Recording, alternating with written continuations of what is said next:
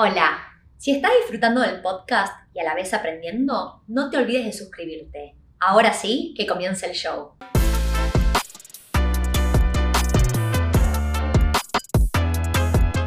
Hola a todos, mi nombre es Tiffy Rubinat, bienvenidos al podcast de Wealthy en Español. Hoy vamos a estar hablando acerca de si existe la inversión perfecta los miedos más comunes y cómo afrontarlos. Y tengo como invitado a ese, ese es parte del equipo Wealthy, ya ha participado de otros podcasts y se suma para hacer una, conversación em, que realmente está basado en muchas de las charlas que tenemos día a día con los clientes. Bienvenido, ese, ¿cómo andás? Hola a todos, bueno, bienvenidos y bueno, espero que, disfruten que disfruten el podcast, contado tanto de mi experiencia como inversor como también de la de Tiffy. Buenísimo. Bueno, ese, ¿te parece que arranquemos con la primera pregunta y es, ¿existe la propiedad perfecta, la inversión perfecta? Bueno, bastante importante la pregunta. Em, yo creo que contado como, como experiencia propia, a veces caemos mucho en la trampa de, bueno, para, para invertir, primero tengo que saber cuál es la mejor inversión. Y ahí empezamos. A partir de esta pregunta decimos, bueno, tengo que empezar a informarme. Y ahí empieza el ciclo de empezar a informarse, que está muy bien informarse, obviamente antes de llegar a cabo una, inversión, pero hasta cierto punto, ¿no? Ahí empieza el tema de la sobreinformación y demás. Y, es, para mí la clave está en entender que no hay una inversión perfecta y, y que eso, eso muchas veces llevar a pensar que hay una inversión perfecta es lo que nos impide de invertir muchas veces. Entonces, nada, está bueno que, eh, está bueno capaz informarse antes, tomar todos los recaudos necesarios, eh, me parece perfecto, pero obviamente hasta cierto punto y entendiendo que ninguna inversión va a ser perfecta. Todos van a tener sus, sus up and downs. Totalmente. A mí me pasa seguido de estar teniendo conversaciones con clientes que me dicen, bueno, pero ¿cuál es el lugar que más va a crecer? En realidad no existe un lugar que más va a crecer, nadie tiene la bola de cristal, nosotros podemos hacer nuestra información, podemos estar mirando oferta y demanda y viendo qué áreas tienen mayor potencial de crecer o de crecer más que el promedio de mercado, pero no existe un área perfecta y si lo que siempre digo es, si hay alguien que te está prometiendo que esta es la mejor inversión que puedes hacer, no, no existe, te están mintiendo, ¿verdad? Es como que si, si, si pudiéramos predecir eso, todos estaríamos invirtiendo en ese lugar, ¿no? O sea, todos queremos predecir la mejor inversión, en realidad es acerca de buscar información, asesorarnos y una vez que las cosas cierran, yo siempre digo que como la inversión perfecta no existe, si estoy tiqueando cuatro de cinco casilleros, hay que avanzar, ¿no? Porque tiquear 5 de 5 viene a un costo, entonces deja de ser perfecto. Y, en realidad no, existe ni, ni, la propiedad perfecta, ni el lugar perfecto, ni, ni, el, ni la inversión perfecta desde el punto de vista, no es que pueda decir, ah, la propiedad es mejor que comprar acciones o es todos tienen sus pros y sus contras y va a depender mucho, y esto lo, lo repetimos bastante seguido, depende de, nuestra personalidad, nuestro apetito al riesgo, lo que estamos queriendo lograr. Todos podemos tener objetivos distintos. Cómo luce el éxito para mí puede ser distinto de cómo luce el éxito para vos, ¿verdad? Sí, sí, tal cual. Y encima a veces muchos caemos como en la utopía de decir, em, bueno, ¿sabes qué? Em, voy a informarme antes, antes de invertir, voy a informarme, voy a aprender todos los mercados todas las opciones que tengo para que esta inversión sea perfecta. Y lo digo porque yo, lo, hice, lo hice y a veces lo hago y digo, no, pará, eh, es imposible que haga esto. Encima, con, hoy en día vivimos en un periodo donde la sobreinformación no, nos caracteriza prácticamente.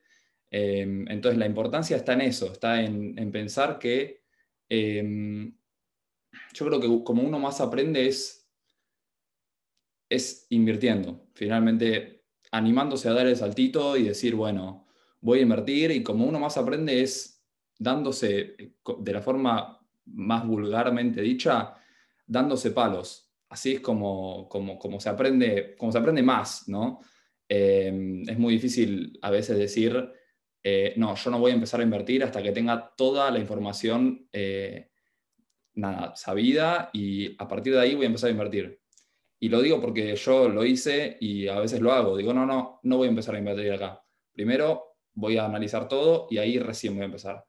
Entonces es como, a veces muchos caemos en, en, la tentación de la perfección cuando en realidad no, no existe, ¿no? Sí, es, yo lo llamo análisis parálisis y por lo general cualquier mercado, obviamente hay mercados que se mueven más o menos rápido, pero todos los mercados están en movimiento. Y si yo arranco a analizar el mercado al día de hoy, con la información que tengo de hoy, si me tomo demasiado tiempo para dentro de unas semanas o unos meses, y, estoy hablando de propiedades, pero en la bolsa por ahí es unas horas, ¿no? Todo, todo puede cambiar. Y entonces lo que hoy es la mejor opción, en tres meses va a ser otra, con lo cual es acerca del momento de decir, ok, ¿qué tiene, o sea, dado que es imposible saber todo de todo, qué tiene que ser cierto para poder avanzar? Y, ahí también eh, caen, caen las excusas, ¿no? Porque todos en algún momento de la vida hemos sido culpables de poner, si lo pensamos bien y somos autocríticos, poner excusas que en realidad es el miedo de avanzar, ¿no? Y, excusas están las más comunes y las menos comunes. Em, desde no tengo suficiente plata y puede ser verdad, puede que no tengas suficiente plata, pero también si tenés ganas de invertir y lo querés hacer suceder, salís a buscar la plata, ¿no? No digo que todo el mundo tenga que hacerlo, no digo que eso va con la personalidad o el apetito al riesgo de todas las personas, pero hasta decir no tengo suficiente plata es una excusa. ¿Vos, vos qué crees que las excusas, cuál es el miedo detrás de las excusas? Yo creo que en el ámbito inmobiliario hay como cierto escepticismo en cuanto a lo que es el, monto de la deuda, ¿no? Eh, muchos ven y dicen, no, eh, capaz es, una inversión totalmente eh, libre de volatilidad, ¿no? o sea, tiene su volatilidad claramente el, mercado inmobiliario, pero mucho menos que capaz otros mercados, y, pero otros al ver el monto de la deuda dicen, uh, tengo que pedirle al banco empiezan a hacer cuentas. 550 mil, 600 mil dólares le tengo que pedir. No, no, no, esa plata nunca la voy a poder pagar. Y ahí ya empiezan. 600 mil dólares, ¿cómo voy a pagar los 600 mil dólares? Em, entonces, yo creo que ahí ese es el, principal miedo de, capaz eh, la mayoría de, la gente. Y, recapitulando un poco con lo que decía antes, que me quedó, eh, ¿por qué decía que se aprende dándose un palo es porque básicamente de los errores se aprende y uno nunca va a poder invertir el 100% del, tiempo eh, perfecto. Nunca todas las situaciones van a ser buenas. Eventualmente te vas a equivocar como todos, porque somos seres humanos. Entonces, em, yo creo que ahí, ahí, está, ahí está la clave, que saber que de los errores se aprende y, nada, dar el salto y, y eventualmente animarse, ¿no? Ahí dijiste muchas cosas muy buenas con mucho valor. Primero, estábamos hablando de no existe la inversión perfecta y la gente tiene miedo a lo que llama el riesgo, que en realidad eh, para mí el miedo que, está de fondo es el miedo a perder plata. ¿Está bien? Es como que todos queremos ganar, nadie, invierte para perder plata. Y ese miedo a perder plata viene en distintas formas. Entonces vos recién hablabas de, obviamente, no es lo mismo si yo hablo de una suma de plata de 5 mil dólares para invertir en cripto o en la bolsa y sin deuda, porque junté los 5 mil dólares con mis ahorros, es muy distinto a que yo vaya a poner un depósito mayor y encima pedirle un montón de plata al banco como deuda.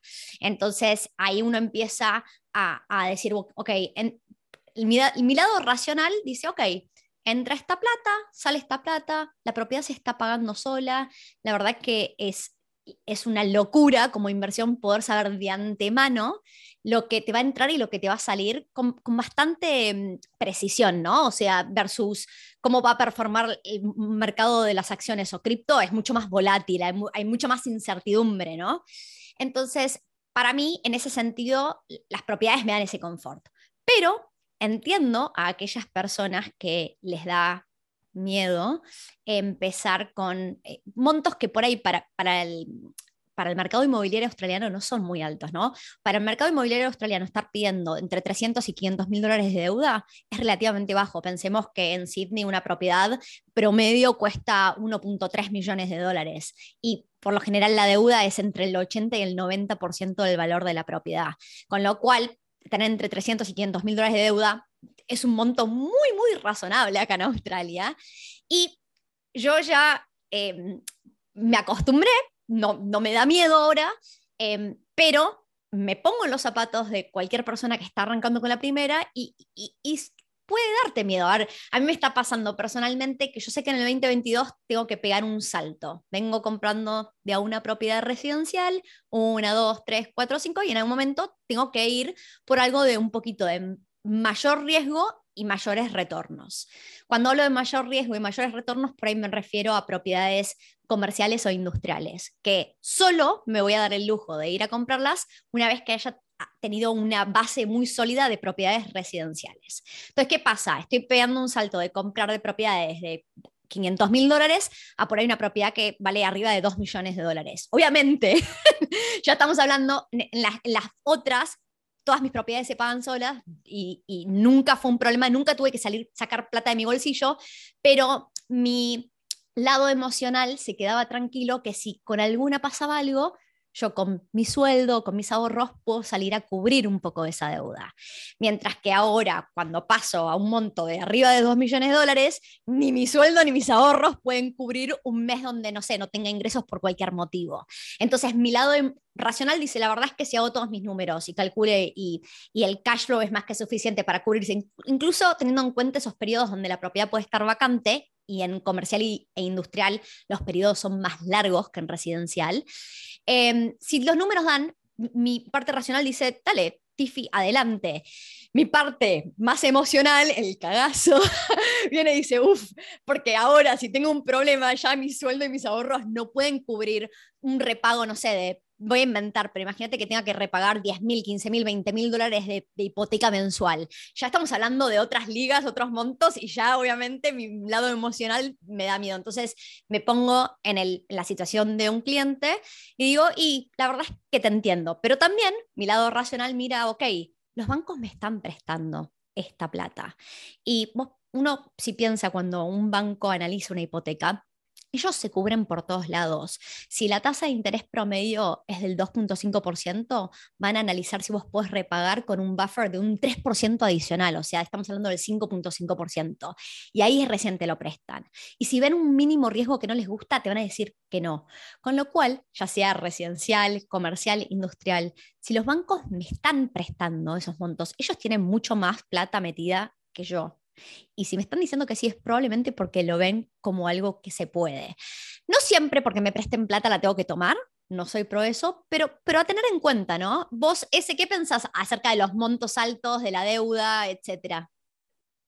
Sí, sí, como, como dijiste, yo creo que el banco al, al evaluar tu, capacidad de, crédito, historial crediticio y, y demás, y, ya aceptando a, darte una hipoteca, em, yo creo que eso ya, sería como una señal, ¿no?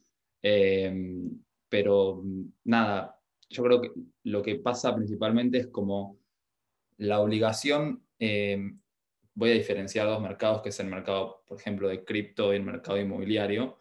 en el mercado inmobiliario la obligación es, para con un tercero, que sería el banco, es decir, pagarle la deuda a un banco. Entonces, por eso para mí el proceso es bastante más lento, más allá de todas las formalidades que exige, eh, bancarias y demás. Em, el proceso de, como de juntar información, ¿no?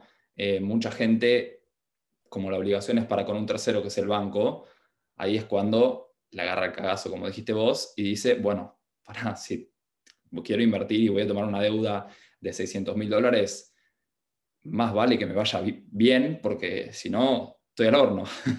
Entonces, em, yo creo que ahí es cuando entra la gente en, parálisis y empieza a analizar 20 mil millones de opciones distintas para ver cuál sería la opción perfecta, la inversión perfecta. Em, distinto de lo que pasa en el mercado de, cripto, ¿no? O, de acciones, que la obligación es como es para con uno mismo.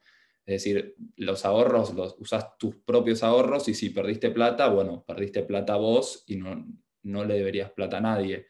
Em, y aparte, las sumas, son, las sumas para ingresar son mucho más bajas, ¿no? Em, pero a fin de cuentas, eh, lo que hay que entender para mí es que el mercado inmobiliario em, siempre va a haber alguien que necesite vivir eh, y siempre van a haber compradores y vendedores porque siempre, siempre va a haber gente que necesita vivir, en pocas palabras. Entonces, eh, me parece un mercado bastante más estable que, el de criptomonedas o, capaz ciertas acciones que no sabes lo que va a pasar el día de mañana. Em, y nada, nada, básicamente eso. Sí, y a ver, no solo todo el mundo necesita un techo para vivir y por eso dentro de los distintos tipos de inmuebles, lo que es residencial es de lo más estable, sino que también hay que pensar que la población crece, crece exponencialmente y uno de los mayores miedos, que suena una excusa, ¿no? Pero uno de los mayores miedos, lo escucho súper eh, frecuentemente, esto es, ¿qué pasa si no logro alquilar la propiedad que acabo de comprar los primeros 12 meses? Y, y ahí es cuando le traigo un, toque de realidad y esta realidad voy a decir que aplica mayormente a todas las partes del mundo, pero por sobre todo Australia, que es un mercado muy estable, con economía muy estable, y que cuando las fronteras están abiertas recibe muchísima inmigración. La inmigración suele ser positiva, obviamente durante los últimos casi dos años las fronteras estuvieron cerradas y así todo. Em, no, no fue tan terrible o pueden haber caído algunos mercados, las rentas un poquito, los alquileres un poquito, pero todo siguió medianamente estable dentro de todo. Se predecía que se iba a caer el mundo y no pasó nada de todo eso. A lo que voy es, alguien me dice a mí, Tiffy, tengo miedo que mi propiedad no se alquile. Y yo lo primero que hago es dar como ejemplo lo que me pasó a mí cuando entramos en la primer cuarentena en marzo del año pasado, mediados de marzo del año pasado. En una de mis propiedades a los dos o tres días de que se declarara cuarentena y de todos los niveles era el nivel más alto donde nadie salía a ningún lado, mis inquilinos me avisaron que se estaban yendo en creo que en tres semanas se iban, que es por ley lo que me tenían que dar de aviso. La llamo a quien, quien era mi property manager en aquel momento y le digo, ¿qué hacemos? Porque dentro de la ley vos ni siquiera podés mostrar esta propiedad. Todavía nadie puede salir a la calle y no se puede mostrar propiedades. ¿Qué hacemos ahora? Y ahí me dice, mira, Tiffy, es muy fácil. Si nosotros queremos alquilarla ya y cuanto antes, bajémosle el alquiler. Yo la estaba alquilando a 500 eh, dólares por semana me dice, bajémosla a 465. Yo estoy segura que si la bajamos de 500 a 465, esta propiedad se alquila sin ver. ¿Ok? Efectivamente, la puso, le puso las fotos digitales, por suerte ya teníamos fotos, ya tenemos todo, lo puso el mercado y literal se alquiló sin ver, se levantaron las restricciones al mes, se, levantaron las restricciones y el día después de que se levantaron las restricciones tenía un nuevo inquilino mudándose, un inquilino que jamás había visto en persona mi propiedad, pero que le pareció que estaba a tan buen precio que estaba dispuesto a firmar un contrato sin verlo en persona. Con lo cual, todo es oferta y demanda, y si uno le baja un poquito el alquiler, se va a alquilar rápidamente. Entonces no es que voy a tener 6 o 12 meses una propiedad sin alquilar, le bajo 10, 20, 30 dólares. Y después, en vez de firmar un contrato largo, firmé un contrato de un corto, de, perdón, de un plazo más corto. Ya volvimos a, subir el alquiler a lo que solía ser pre-pandemia, o sea, ya estamos de vuelta en la normalidad, con lo cual fue terrible, no, no fue terrible, le bajas un poquito el alquiler, no quería tener una propiedad vacía. Y esa fue mi prioridad. Lo que la gente no suele saber es que también tenemos eh, las agencias de property management, varias nos ofrecen un servicio que se llama un rental guarantee. Y es una garantía que te dan y te dicen, mira, por ahí la propiedad yo creo que se alquila en el rango de 460 a 500 dólares. Obviamente, si la pongo a 500 dólares, por ahí va a haber un interés un poquito más bajo que si la pongo a 460. Si vos querés un rental guarantee, yo te garantizo que a 460 se alquila sin problemas y si tenés la propiedad vacía más de cuatro semanas, nosotros te pagamos el alquiler a vos. El hecho de que alguien te esté garantizando un alquiler significa que no dudan que se puede alquilar esa, a ese monto. Y yo prefiero no ir por rental guarantees simplemente porque sé que mi propiedad probablemente se puede alquilar a 500 en vez de 460, ¿no? Y prefiero empujar un poquito más, lo ponemos en el mercado. Si en los primeros dos, tres días vemos que no hay muchos, se llama en inglés inquiries, no hay muchas preguntas, bueno, lo pusimos un poquito arriba, bajémoslo, pero siempre se puede dar ese feedback entre un property manager y el propietario, al final de cuentas es quien decide, ir decidiendo. Pero ese es uno de los miedos más, más, más comunes que yo escucho de, mis clientes. Y es un miedo que, en realidad es, es un poco irracional, ¿no? Es, no es la parte racional nuestra diciendo oferta-demanda, ¿no? Sí, sí, tal cual. Aparte, consideran, teniendo también en cuenta que la población crece exponencialmente, como, como vos dijiste, em, los vacancy rates en ciudades donde hay empleo y donde em, hay buenas oportunidades y demás, em, los vacancy rates por tendencia siempre van a, van a tender a estar bajos. Eh, puede haber ciertos, eh, capaz, altibajos, pero si la población crece exponencialmente en el tiempo, los vacancy rates deberían estar bajos. Em, pero yo creo que, em, lo que en cuanto a lo que mencionaste, em, hay algo con lo que me quedo de ahí, es que para mí la importancia a la hora de, elegir una inversión inmobiliaria, eh, sí, una inversión, inmobiliaria sería eh, analizar todos los factores externos, ver si el inmueble tiene cierto potencial de apreciación por eh, no sé, movimiento de la ciudad, de oportunidades de trabajo, em, migración, em, hay muchos factores a tener en cuenta. Em, y ahí finalmente eh, llevar a cabo la inversión, ¿no? ¿Qué, ¿Qué opinas? Estoy de acuerdo. A ver, si yo te pregunto a vos, ese, en este momento, hablando del mercado australiano, ¿qué te gusta más y, lo que a vos te guste más no significa que es lo que más me gusta a mí, pero de las inversiones que estuvimos mirando en este último mes, bien desde que tú sumaste a Wealthy, ¿qué es lo que, más te cierra con tu personalidad, tus objetivos de inversor? Actualmente en Australia, eh, las ciudades que más me gustan son Melbourne y, Sydney, me gusta eh, Liverpool. Me gusta bastante Liverpool.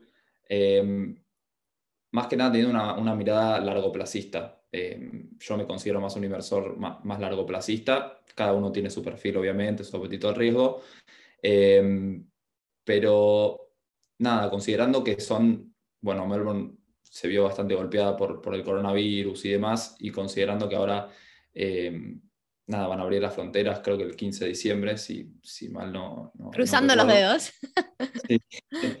Eh, con bueno, la vuelta a la migración y, demás, eh, yo creo que eso va a contribuir bastante a que los precios en Melbourne eh, eventualmente suban, porque es una, es una ciudad donde hay buenas oportunidades de empleo.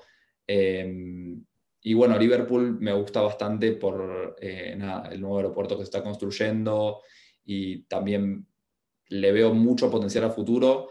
Capaz otro, otro error que solemos tener como, inversores bastantes es eh, tener una mirada como cortoplacista, ¿no? Ver una ciudad y decir, no, pero ¿qué es esto? Yo, no pienso comprar acá. Eh, esto no, menos que es la infraestructura de este lugar. Eh, pero yo creo que la, importancia está ahí en, ver a futuro cómo puede llegar a crecer ese, ese, suburbio, ¿no? Bueno, tener visión es muy difícil, no todo el mundo tiene visión. Vos dijiste, la gente es cortoplacista por lo general, todo el mundo quiere ver que, a ver, no, la gente se siente mucho más segura comprando en un lugar que viene creciendo al 20% y es de lo que más está creciendo en el último año, es como que eso les da mucho más tranquilidad que si miramos un área que por ahí viene creciendo al 10% y tiene mucho potencial a futuro, ¿está bien? Y vos, vamos a hablar un poco, vamos a profundizar para aquellos que por ahí no entienden tanto de los mercados de lo que acabas de decir. Melbourne, en general, hay muchas áreas de Melbourne que nos gusta. Eh, lo, lo complicado de Melbourne es cuando nosotros miramos Melbourne, en este momento nos está gustando todo lo que está en inglés se llama the fringe, ¿está bien? Es como las afueras.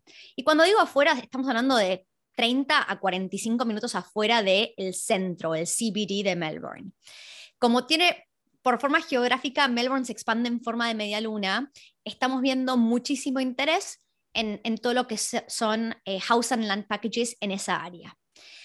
Lo, lo loco es que son todas áreas que la Tierra se viene liberando en los últimos años. Y si uno quiere buscar históricos de, cómo evolucionaron esas áreas, es muy difícil en realidad, porque hace 10 años eran campos con vacas, o hasta hace 5 años por ahí, ¿no? Entonces, buscar históricos que te digan, viene performando bien este área y no, no existe. Pero si usamos la lógica y que la ciudad se va expandiendo y que ya está la infraestructura de un tren ya llegó al área, ya hay universidades, acaba de abrir una marina, un yacht super top a 15 minutos, empezamos a ver distintas cosas que tenés todos los indicadores, o sea, tu, tu, tu racional es cómo, cómo la gente post pandemia que está buscando más espacio, tener un jardín, no va a estar dispuesta a irse a 30, 45 minutos de la ciudad, que los alquileres le cuestan lo mismo que por ahí un, un cuarto o dos cuartos mucho más cerca de la ciudad. Mucha gente ahora está dispuesta, sobre todo porque ahora ya por ahí no tenemos que ir los cinco días a la semana a la oficina. Si tengo que ir solo dos o tres, digo, bueno, ¿sabes qué? Puedo, puedo viajar un poquito más lejos, no me molesta tanto. Y hay gente que me pasó esta semana con, con, un cliente en particular que quería ver los indicadores y la verdad es que yo no te puedo inventar indicadores, pero sí te puedo mostrar áreas o suburbios, por la palabra en inglés suburbs, de Sydney sobre todo, tiene muchos ejemplos, de, de áreas que en los últimos 10 años el metro cuadrado pasó de valer 500 dólares a 1.350 en 2020, en menos de 10 años, y que tienen muchas similitudes, estando mucho más lejos del centro, mucho más lejos del agua y, y sin tener tren. Y si pasó eso en Sydney, ¿por qué no pasaría en Melbourne? ¿no? Estamos hablando de poblaciones muy similares, empleos muy similares, sueldos muy similares. De hecho, la población de Melbourne pre-pandemia venía creciendo más que la de Sydney. Pero en el último año Sydney creció un 22% y Melbourne creció un 15%. Entonces, la gente, perdón, Sydney no creció un 22%, Sydney creció un 19%, creo. Con lo cual, claro, obviamente me siento más cómodo con lo que creció más en el último año, pero también es donde está ahí la oportunidad, ¿no? Porque puedo entrar a un mercado un poquito más barato, que tiene que hacer catch-up, que tiene todo el potencial para en los siguientes años crecer más que Sydney incluso. ¿Puedo predecirlo? No, no puedo predecir. Podemos tener un millón de economistas intentando predecir el futuro y nadie sabe. Pero, pero a mí, usando mi racional, todo indica que puede pasar. Sí, sí, aparte aplicando al, caso que, acabas de, mencionar, yo creo que ahí aplica la lógica de que el mercado a largo plazo siempre es rentable. Em, pero lo bueno estaría en, en identificar áreas que Em, performen un poquito mejor que el promedio del mercado. Total. Eh, y, más nada, para darse cuenta, entre comillas, de eso o, identificar esas áreas, em, habría que, fijarse más que nada en qué es lo que la gente demanda, porque como dijiste antes, es básicamente todo es oferta y demanda. Y para que bueno, los precios suban, em, tiene que haber, o sea, los precios suben por un, exceso de demanda, ¿no? Entonces, em, la importancia yo creo que está ahí, en ver qué es lo que la gente demanda, qué le importa. Por ejemplo, en Liverpool, el día de mañana cuando se construya el aeropuerto, van a haber un montón de, va a haber un montón de empleo y la gente normalmente tiende a vivir cerca del, empleo, ¿no? Eh, es lo más cómodo. Totalmente. Lo complicado con Liverpool, vamos a hablar un poco ahora de Liverpool. Liverpool queda en Sydney y mm, Sydney, a diferencia de Melbourne, tiene más de un centro de empleo, o sea, el CBD, que es el Central Business District, lo que sería el centro, hay uno que es el más grande y el que está hace más tiempo, el Sydney CBD, pero con el tiempo Sydney se expande de este hacia oeste y se fueron armando otros lugares que, cuando digo centros de empleos, por ahí concentran montones de edificios con oficinas, hospitales, universidades, y se, se vuelven lo suficientemente grande para ser importantes para el gobierno y para el desarrollo de la economía. Entonces, en Sydney tenemos más de un CBD. Parramatta es el segundo CBD y Parramatta vio muchísimo crecimiento en los últimos 10 a 15 años. Em, y Liverpool, yo personalmente creo que es el siguiente Parramatta. ¿Está bien? Liverpool ya tiene un shopping, ya tiene universidades, ya tiene hospital, tiene línea de tren, tiene un, un centro con bastantes oficinas y tiene muchísimo potencial. Ahora, lo que pasa es, sobre todo es complicado para las personas que viven en Sydney, que tienen la posibilidad de ir a Liverpool a ver el área. Y lo más difícil es poder separar el lado racional del emocional. Y cuando uno vive en una ciudad que, y en esa cierta área no se visualiza viviendo, le cuesta mucho decir sí como inversión es una buena inversión. Porque uno piensa que es como, yo, es muy fácil caer en, la trampa de yo me considero que yo soy quien va a alquilar y si yo no, no alquilaría ahí, otra persona tampoco. En realidad está mal, ¿no? Que, que yo no me visualice viviendo ahí no significa que hay una gran demanda en esa área por un alquiler. Y hay que poder tener esa visión. Y la verdad es que yo voy a Liverpool y no me gusta el área para vivir, no, no me interesa. Pero eso no significa que no tenga muchísimo potencial. Vos estabas explicando, hay un nuevo aeropuerto viniendo a Sydney y es uno de los es un proyecto que viene una vez cada 100 años, un nuevo aeropuerto, que va a tener las dimensiones del aeropuerto que va a tener, em, va a estar operando 24 horas, mientras que el único aeropuerto que actualmente hay en Sydney, que es el Kingsford Smith, tiene lo que se llama un curfew. Hasta las 11 de la noche pueden operar los aviones y como está tan cerca de la ciudad, eh, a partir de las 11 de la noche, por el, por el ruido, no pueden volar más aviones, creo que hasta las 6 de la mañana del día siguiente. Entonces, el nuevo aeropuerto de los Western Sydney Suburbs va a tener va a ser internacional y doméstico y va eh, a tener una parte muy grande de cargo y poder operar 24 horas. Entonces, ¿qué pasa? Ya viene un montón de infraestructura asociada con eso, eh, nuevas autopistas, se están analizando eh, cuatro líneas de tren distintas para conectarlo con la ciudad.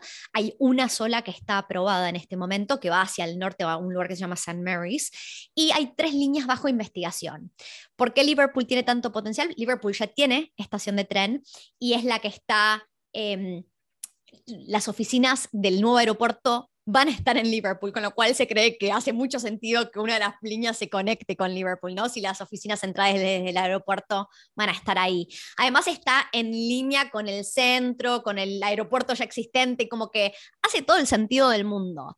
Y entonces, lo que nos pasó en el último año y medio es, para marzo del año pasado, Liverpool era un área mucho más cara que todo lo que está más hacia el oeste. La gente, el mercado inmobiliario es un mercado imperfecto y la gente salió desesperada a comprar tierra en la parte más oeste y ahora estando media hora más lejos del agua, media hora más lejos del CBD, sin transporte público, sin universidades, sin hospitales, está más caro que Liverpool. Y ahí es donde nosotros vemos el valor. Estamos encontrando proyectos con un valor increíble que pueden ser townhouses que tienen componente tierra a un precio que ni se ve cuando te vas 30 minutos más lejos. Yo creo que ahí es donde está el valor, ¿no? Pero esa es la parte racional siempre podemos encontrar la excusa de cómo nosotros no nos visualizamos viviendo ahí, no comprar como inversión. Sí, aparte ahí mencionaste algo muy importante em, en cuanto a las zonas del oeste y, demás, cómo crecieron eh, comparativamente con Liverpool. Em, nada, básicamente la, bueno, la demanda va cambiando en base a, los precios, ¿no? Em, en realidad los precios van cambiando en base a la demanda, pero como mucha gente compró eh, tierras en el oeste em, y están ya en un hot, eh, están muy calientes, ya no va a haber tanta, tanta más gente que quiera comprar ahí porque no lo va a poder costear, entonces va a tratar de buscar otras alternativas em, que también tengan buenas oportunidades, ¿no? como lo es Liverpool. Em, y, nada, por eso es que ahí veo, veo buenas oportunidades, como también las veo en Melbourne, que veo cuando bueno, el día de mañana, el 15 de diciembre, se abran las fronteras y muchos estudiantes ojalá puedan, puedan ir para allá. Em, nada, muchos estudiantes van a, van a tender a ir a, Sydney, ¿no? Y, cuando el día de mañana haya muchos estudiantes en Sydney, las rentas capaz en, en Sydney, eh, los, alquileres, me refiero, em, pueden llegar a estar comparativamente más altos que en Melbourne.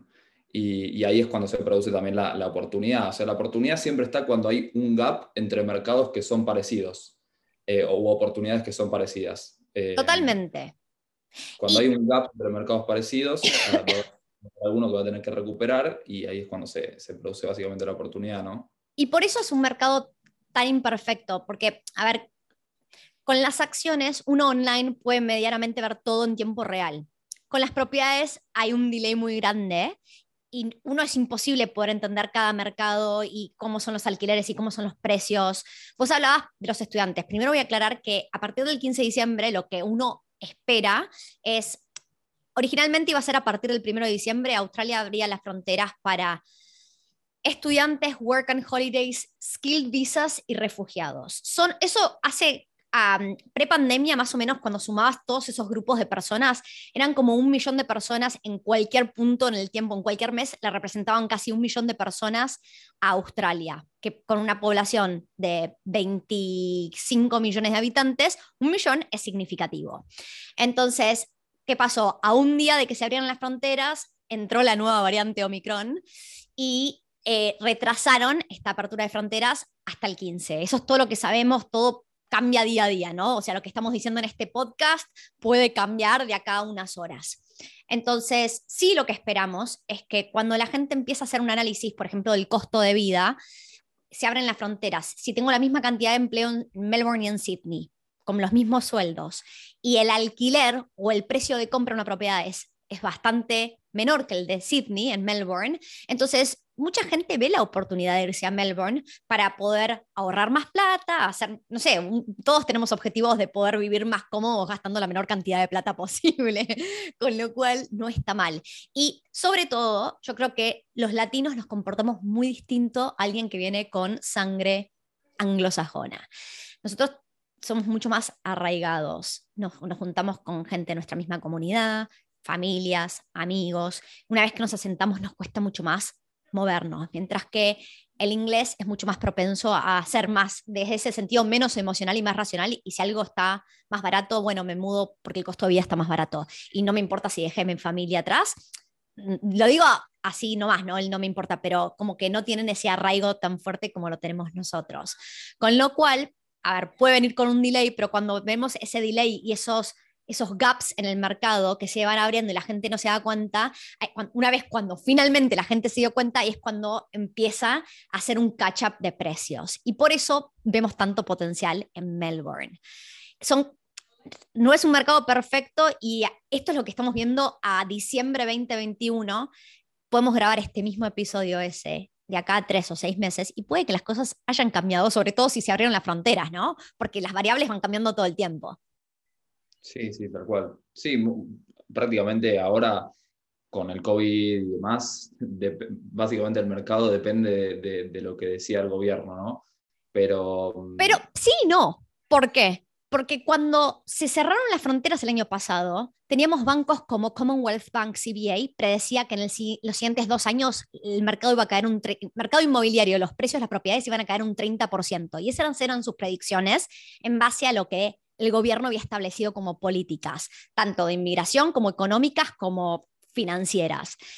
Y esa es la parte más complicada, que si los grandes economistas del mayor banco de Australia estaban prediciendo una cosa y de hecho ocurrió completamente lo contrario, ¿no? En, el último año y medio, entonces también es bastante difícil predecir el mercado. Sí, sí, la verdad que sí, tenés, un buen punto. Eh, sí, eh, coincido. Así que bueno, bueno, tenemos que ir cerrando porque ya hablamos un montón de todo, de todo lo que queríamos hablar. Hablamos de, ¿existe la inversión perfecta? La respuesta es no. Hablamos de miedos comunes y cómo con la parte más racional nuestra eh, afrontarlos. Y a veces mi recomendación, si yo tengo que dejar un mensaje, es que ninguno de nosotros va a ser racional el 100% del tiempo. Y a veces, hablando con otras personas, podemos entrar en razón escuchando otras opiniones, las experiencias de otras personas valen muchísimo, con lo cual uno, uno piensa que, que el decir, a ver, me interesan las propiedades, pero no tengo suficiente plata, tengo miedo de que no se alquile mi propiedad, em, estoy con mucho trabajo, esa a mí me mata porque que priorices tu trabajo siendo empleado y pongas a otras personas adelante y vos no priorices tu, tu futuro, tu propio futuro, me, mata, pero realmente considero que es una excusa. Pero todo eso, charlándolo, uno puede ir navegándolo.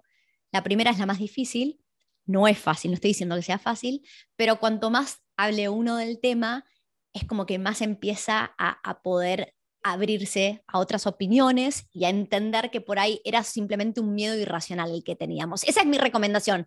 Hablen, si les interesan las propiedades, hablen de las inversiones y de las propiedades lo más posible. Vos, ese, ¿qué recomendación tenés para la audiencia? yo voy a recomendar algo que, también me lo recomiendo a mí mismo eh, como inversor, es eh, no esperar tanto para invertir. Eh, no pensar que tenemos que tener toda la información lista, hecha, sabida y hacer 153.000 cursos analizando los 153.000 opciones distintas de inversión para después decir cuál es la mejor, porque eso no existe, es una utopía y, es puro marketing. Em, pero nada, mi recomendación es esa, es em, no caer en, la parálisis que causa la sobreinformación y también eh, aprovechar las oportunidades del mercado eh, y entender que el mercado inmobiliario em, no se necesita mucho apetito al riesgo. Eh, es para mí mucho, mucho menos riesgosa que invertir en, criptomonedas o, en acciones. El tema es que como la obligación es para con un tercero, como dije antes, ahí es donde empieza el cagazo y mucha gente bueno, se echa para atrás. Pero esa es, mi, mi, principal recomendación. Es más, yo veo al mercado inmobiliario como una muy buena primera inversión. Perfecto. Voy a cerrar con algo que no hago, creo que de hecho vamos 55 episodios y nunca lo he hecho, que es explicar cómo trabajamos en Wealthy, porque mucha gente no entiende cómo los podemos ayudar. En Wealthy nosotros nos dedicamos pura y exclusivamente a las inversiones inmobiliarias. O sea, si alguien viene y nos pregunta, ¿me puedes ayudar a comprar mi hogar? La respuesta es nosotros no somos los más adecuados. Eh, y nos dedicamos pura y exclusivamente a buscar áreas que tienen el potencial de crecer más que el promedio de mercado y proyectos que van a ser, van a variar, van a variar, pueden ser departamentos, eh, casas adosadas, que en inglés es townhouses, o house and land. También puede que esté en Sydney, en Melbourne, en Brisbane, en Canberra. En este momento no nos están gustando tanto los mercados de Adelaide y Perth, pero nunca los descartamos. Em, y la verdad es que algunas cosas ya van a estar construidas y otras sin construirse. Tenemos todo un rango, ¿está bien? Lo que hacemos siempre es eh, elegir los 15 proyectos que más nos gustan. Son proyectos que preaprobamos, los preaprobamos eh, en lo que llamamos un comité de inversiones que tenemos una vez al mes. Y por lo general, la mayoría de las cosas que analizamos las rechazamos. Por sobre todo, o sea, parte del valor que traemos es em, la parte que llamamos due diligence, ¿no? Hacer la tarea para para que sea una buena inversión, quién es el desarrollador, cuál es el potencial, cómo va a performar el cash flow, la parte más comercial para el cliente. Y cuando trabajamos con desarrolladores o constructoras, pueden ser enormes o pueden ser chicas boutique, pero siempre tienen que tener haber demostrado que pueden entregar proyectos y entregar lo que prometen. ¿Está bien? Esa es la condición fundamental. Y por lo general la mayoría de las cosas que rechazamos es porque un desarrollador no tiene suficiente tiempo en el mercado probando que son excelentes en lo que hacen. ¿ok? Entonces, cuando alguien quiere comprar una inversión inmobiliaria, se puede poner en contacto. Eh, de hecho, eh, en la descripción están los datos para ponerse en contacto. Y nosotros ofrecemos todo nuestro conocimiento y nuestra guía para buscar la, inversión correcta sin cobrarle al cliente. O sea, nosotros no cobramos ninguna comisión. Si ustedes deciden comprar algo de lo que traemos a la mesa, entonces Wealthy recibe una comisión de quien sería eh, el desarrollador o la constructora. Que honestamente nos da lo mismo en qué ciudades, qué constructora o desarrolladora es o qué tipo de producto están comprando. Así como lo que llamamos un mortgage broker eh, va a conseguir lo que sería eh, la mejor hipoteca en el mercado y le da lo mismo con qué banco uno avanza y el mortgage broker uno no le paga, sino que el banco le paga al mortgage broker una comisión, nosotros hacemos lo mismo. No nos importa, realmente estamos concentrados en poder armar una estrategia de inversión eh, conectarlos con lo que creemos que son las inversiones correctas según la etapa donde estén, según los objetivos que tienen, según el apetito al riesgo, y ayudarlos sin cobrarle al cliente. Entonces, esto creo que es la primera vez que paso el chivo, pero mucha gente cuando se pone en contacto, lo primero que me dice es, Tiffy, no termino de entender cómo ustedes me pueden ayudar, y me pareció que después de hablar de tantos miedos y tanta de la inversión perfecta, acá estamos nosotros para ayudarlos si están buscando una inversión en Australia. Si están buscando su hogar, o sea, un hogar lo describo como un lugar donde ustedes van a ir a vivir y, tienen que visualizarse cerca de un trabajo, cerca del colegio de los chicos, cerca de los amigos, tiene que tener cierta cantidad de cocheras o lo que fuera. Los criterios de búsqueda de un hogar no tienen nada que ver con si es una buena inversión, si tiene potencial de apreciación en el área y si es un buen producto y el cash flow cómo funciona. Entonces, ahí estamos nosotros. Este es el chivo. Eh, me despido acá y lo, el último mensaje es, para todos aquellos que están interesados, y no tienen claro si están listos o no, no dejen de ponerse en contacto. De vuelta, la información está en la descripción. Bueno, ese, te agradezco muchísimo tu tiempo, tu punto de vista me encantó y hasta la próxima. Hasta la próxima. Un saludo, espero lo hayan disfrutado.